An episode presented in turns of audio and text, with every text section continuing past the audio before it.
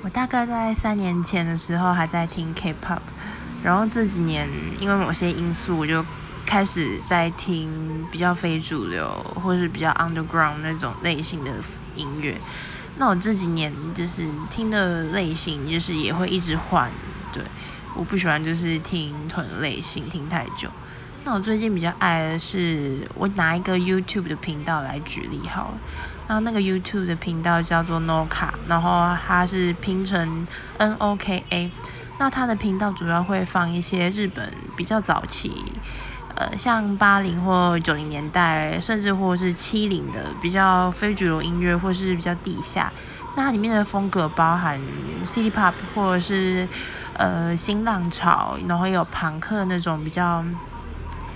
就是你在市面上不太会听到那种音乐这样子，